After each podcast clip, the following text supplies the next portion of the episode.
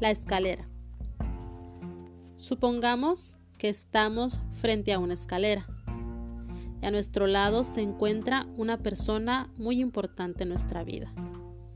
Puede ser nuestra pareja, algún amigo o algún familiar. Mientras subimos las escaleras al mismo tiempo, todo es maravilloso. En el momento en que tú decides subir uno o dos escalones, pero la otra persona no, aún no tendremos problemas, porque todavía podemos alcanzarnos con las manos. Pero tú subes un escalón más y esa persona decide no hacerlo. Las manos comienzan a estirarse y empieza a surgir la incomodidad.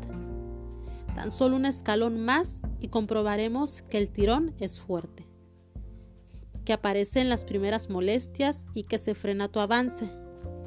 Pero tú quieres que esa persona suba contigo para no perderla.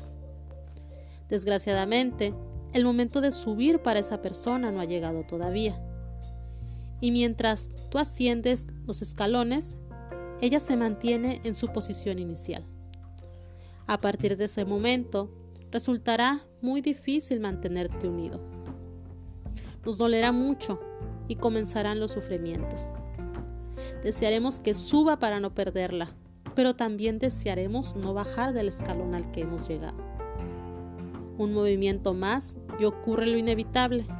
Se sueltan nuestras manos definitivamente. Y en ese instante podemos quedarnos llorando y tratando de convencer a esa persona para que nos acompañe. O incluso podemos bajar un nivel con tal de no perderle.